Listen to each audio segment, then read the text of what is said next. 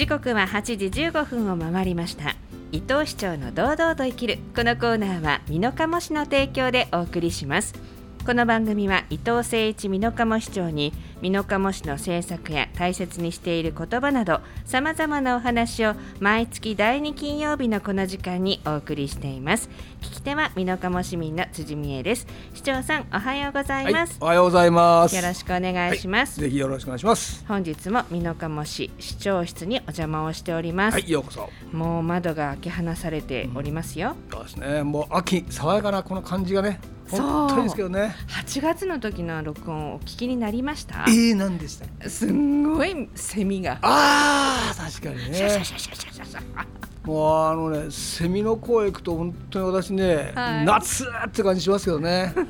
でもこれつくつく帽子に変わったでしょ、そうですね。これがまたいいですよね。でも10月に入ってからもずっと暑い日続いてうんますのでね。ね、だんだん皆さん季節も変わってきた感じがしていらっしゃるんじゃないかとうん思いますが、はい。はいであの市長のあの私はウォッチングをしておりますので。えななで この間あの新聞に出ていたのは、はいはい。えー、と SDGs のソーシャルビジネス、はいはいはい。はいもう一つがあのビームスさんとの、えー関わりで、はい。ふるさと納税の返礼品が今月の25日から。いやー見といていただば本当ありがとうございます。はまずそのソーシャルビジネスっていうのはどういったものだったんですか？あのね今回あの SDGs をやる時のやっぱり一番大切にしたいのはやっぱ経済で、えー地域を回したいっていう思いがあるんですよ。はいで例えばね、あのー農業後継者がいないとかあるいは、えー防災対策助ける人がいない高齢者が増える、まあ、いろんな地域の課題があるでしょ。でその時にこういうことをしなきゃいけないっていう地域課題はやっぱり行政が当然やるんですけど行政だけでやっぱりちょっと回っていかないことあるんですよ。でそれを地域課題をビジネスで解決しようというそういう企業提案会社でものをやろうそれをねソーシャルビジネスって呼ぶんですよ。だから今回ははい。やっぱり地域の例えばある会社の方がね今までこんなことやったけど俺はこの美濃加茂のこの課題にこういう今まで企業として蓄えたこう技術とかあるでしょ？これを使って解決するぞみたいなそういう提案をどんどんこれから受けていこうと。うん。で今会議所でもね本当一生懸命やってるんでもうかなりの数がね出てきてるんですよ。だからそれがソーシャルビジネスと動き出すと、まあ、当然行政も全力でやりますけどやっぱビジネスになることによって税金とかがなくなったあるいは国からの補助金がなくなっても続いていくこれが本当に重要これが SDGs が未来永劫続くということにつながるんでこのソーシャル事業をどんどんソーシャルビジネス事業ですねどんどんやっていきたいなとそうやって思ってますけどね。この番組であの市長にも熱弁を振るっていただいた SDGs はすべての土台を元気にすあ、る。そうです。でも土台と言いますとやっぱり経済であったり、ね。うんそうそう。もちろん福祉もそうですけれどもね。だからうん。地域活性化をさせていくためにもこのソーシャルビジネスというのを、まあ、民間の力で美濃加茂市を盛り上げていこうそうです。まさしくそういった形でしょうか。結局あのやっぱりいろんな企業さん本当に一生懸命やっていただいて地域経済支えていただいてるんですけど、はいやっぱりそのうちの利益がやっぱ東京とか大阪とかね、名古屋のそういうところにやっぱ集まっちゃう傾向強いじゃないですか。はい。それはそれでやっぱりいろんな企業ありますからいいんですけど地域でやっぱり価値を生み出したものは地域で価値を残してでそれはやっぱりお金がね美濃加茂に落ちるそういうやっぱ仕組みを作らないと全部東京や大阪行っちゃったらダメなんでソーシャルビジネスというのは地域課題なんで地域の企業さんが解決してくれれば地域の人が物を買ったりい。ろんなことや参加したりしてお金を高で回していくと。だからこれ循環っていうんだけど、まあ、そういった取り組みをこれからいろいろやっていきたいですね。なんか具体的にはうんアプリうん、を作ったりとか、そうですそうです。地域課題なのでこう竹を使ったものをなんか考えたりとか、もういろんな提案が出てるんだけど、はい。やっぱ竹やぶをどうするかとかね、はいはい、今はあの森林組合さんや地元の町協さん本当に一生懸命切ってくれてるんですよね。はい。でそういったものを切って竹チップにしてやっぱりほ巻こうとかね、うん。と雑草があー出にくくなったりとか。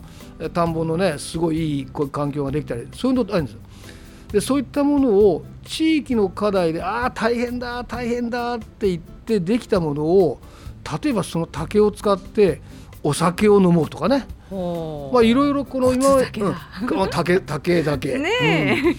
うん、こういったいろんな取り組みを、今まで何にも見向きもされなかったものが新しい価値に変わる可能性があるもんだからこうやっぱりえこんなアイデアあるんだっていうのが今出てきてますね。若い人たちから、もうリタイアされるような方またいろんなこうアイデアをみんなで出していって SDGs 土台を作り上げていこうってそういうことですね。全ての土台なんで元気になるためには、えー、ぜひいろんな提案をいただきたい。であのやっぱ紙だなんかで出すいろんな提案のことがあるんですけど、はい、皆さん今もうスマホ使ってるじゃないですか。そうですとそのスマホのアプリっていうかねそういったもので自分としての考え方をまとめたものを、まあ、できる限りシンプルでね簡単に書けるようなそういったものを提案制度をちょっと一緒に作っていきたいなと。えー、俺こんなことやりたいわっていう時にパパッとそれでまず提案してもらって、はい、まあ、やっぱり実現可能なねやっぱり経営として継続できるっていうその最低条件はいるんだけどそういったものが気軽にチャレンジできるようなアプリもね一緒に作りたいなとそうやって思ってます。まあ、地域課題。そうやってあの、まあ、並べてしまうとちょっと皆さんの中でえって思われるかもしれない。でも一つ一つね身近な問題になってくるので少しでも良くなっていくにはねそうですね。やっぱりこうなったらいいなあなったらいいなっていろいろ皆さん思ってみると思うんですね。はい。だけど自分だけではできないって思う時にそういう企業さんと連携してもう当然地域の力も借りなきゃいけないんだけど、はい、その人がよし俺がこれでやったるぜみたいなそれで利益上げたるぜっていうふうな人が出てくると地域の課題も解決するし利益も生み出すと。まあ一石二鳥三鳥ぐらいになっちゃってそんないい話あるんかってただそういったものがやっぱり動き出してるそれはありますね。うん、でもねあの市長がこうやって熱く語ってくださるからこそあのついていこうと思う方もいらっしゃると思います。いやそうなるといいですけどね、ねえー、ソーシャルビジネスシティ宣言ということで、うん、えー、大きく出ておりましたのでご紹介をしました。ありがとうございます。ますで今日はですね、はい、言葉ですがちょっと難しい言葉ですよ。ちょっとあの舌噛みそうなんで 言ってください。えー、今日はですね臨死法数と。もういつも何のこっちゃ分からへんねって漢字が分からない。ね、これ漢字をね見てもらうと分かるんですけどね、はい、あの輪っていうのはキリンが来るのキリンの輪ですよ。はいはいはい、もうこれもねもう伝説のすごいあの立派な、ね、その子供輪子。はいはいはい。だから宝数っていうのは宝取り出しあるでしょ？はい。あのフェニックス。はい。あの要するにひな子供これも子供なんだけど。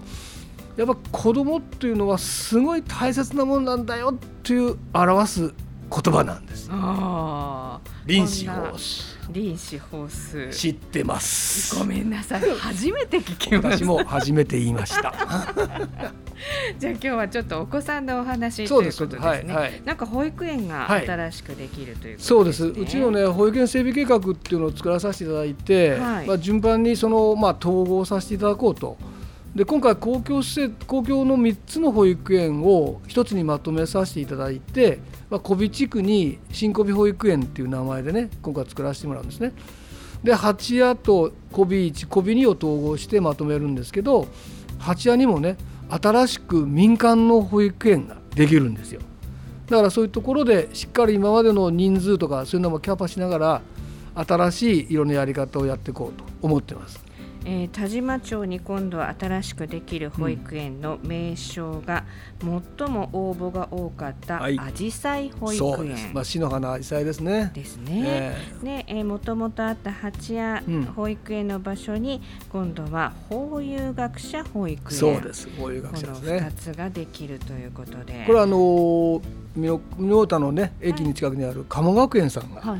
新しくこう八谷のね跡地を使っていただくんですけど法有学者っていうもう本当に新しいコンセプト時代に合ったコンセプトで民間の施設なんですけども本当に頑張っていただけると本当にありがたいと思います。なんか純オーガニックあそうですそうですそうです。ね提供されるもうねあそこのまあ林先生も言えるんだけどもね音楽とか英語とかねもういろんな取り組みやられるので。また本当に素敵な保育園になると思いますよ。卒園生でいらっしゃる。そう、ね 熱弁をはい、はいそうです。はい、そこで、そう鎌川県の卒園で。ですすね。で、えー、法有学者。ええ、法有っていうのはあなたのためにっていう意味もあるし、えー、あそういうこと。そうです。法有ね。から法はあの八屋の八と友でしょ。はいはいはいはい、はい。まあこういう地域に根付いたっていう思いもやっぱり考えていただいてるんですよね。あー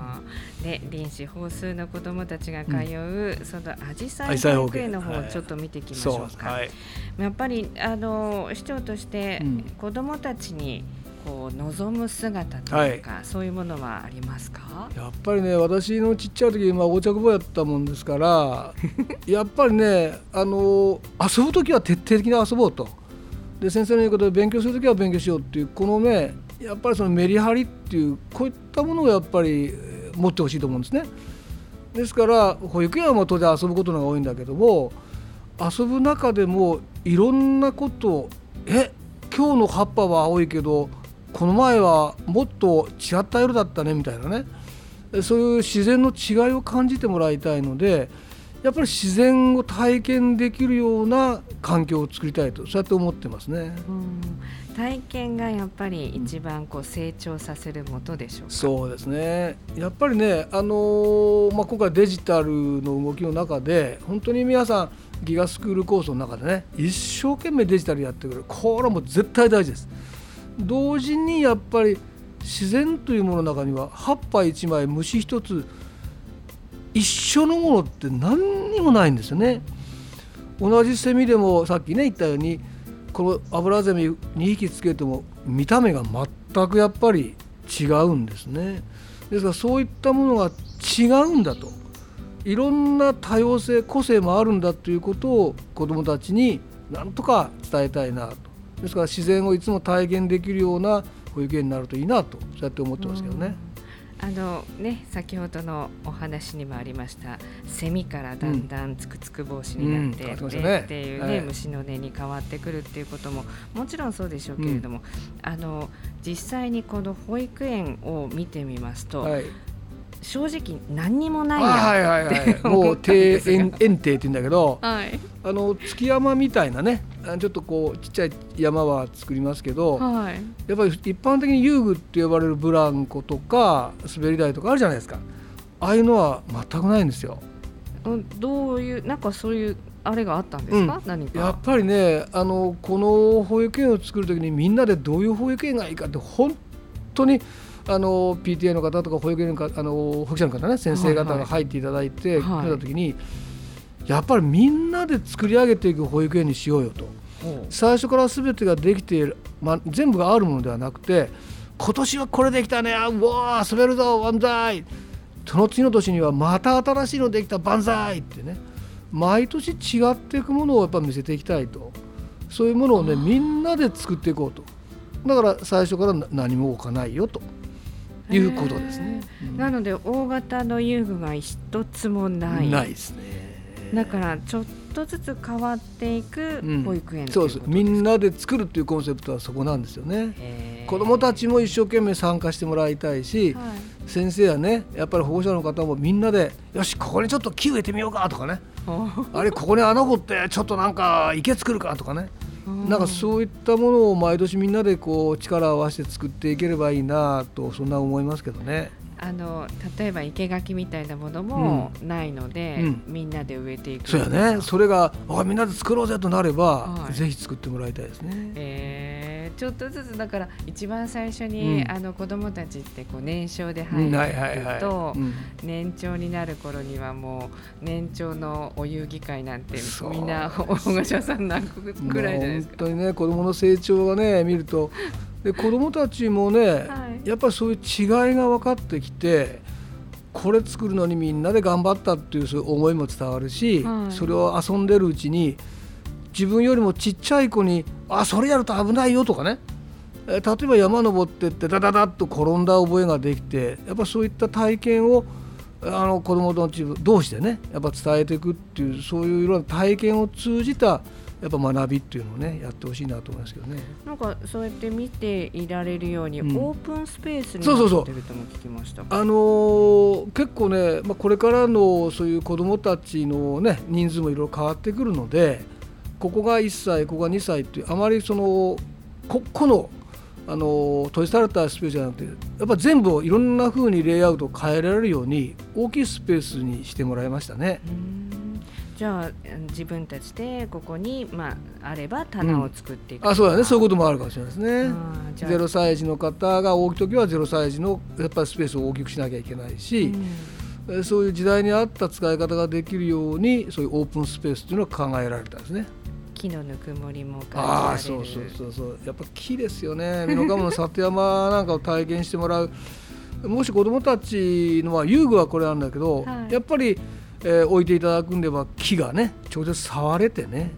この木とこの木なんで違うんだろうみたいな、えーそういうことが分かるような遊具になるといいなとと思いますけどあね。ーいいですね、いやでも新しくこれだけ素晴らしい施設ができてきたので、ね私はもう全部出来上がってるんだと思っていたらそうではなくてみんなで作るそうそれがポイントな保んですよねです。ね。いやー楽しみで。でもあの私ごめんなさい、うん逆に保育士さんのたちのことがすごく気になって。そうですね。あの園長も知ってたりとかするので、どうなんでしょう。働きやすいや保育士本当にね。保育園の方々。やっぱ大変そうですだよね。もうやっぱり本当に保育園の先生学校の先生方は本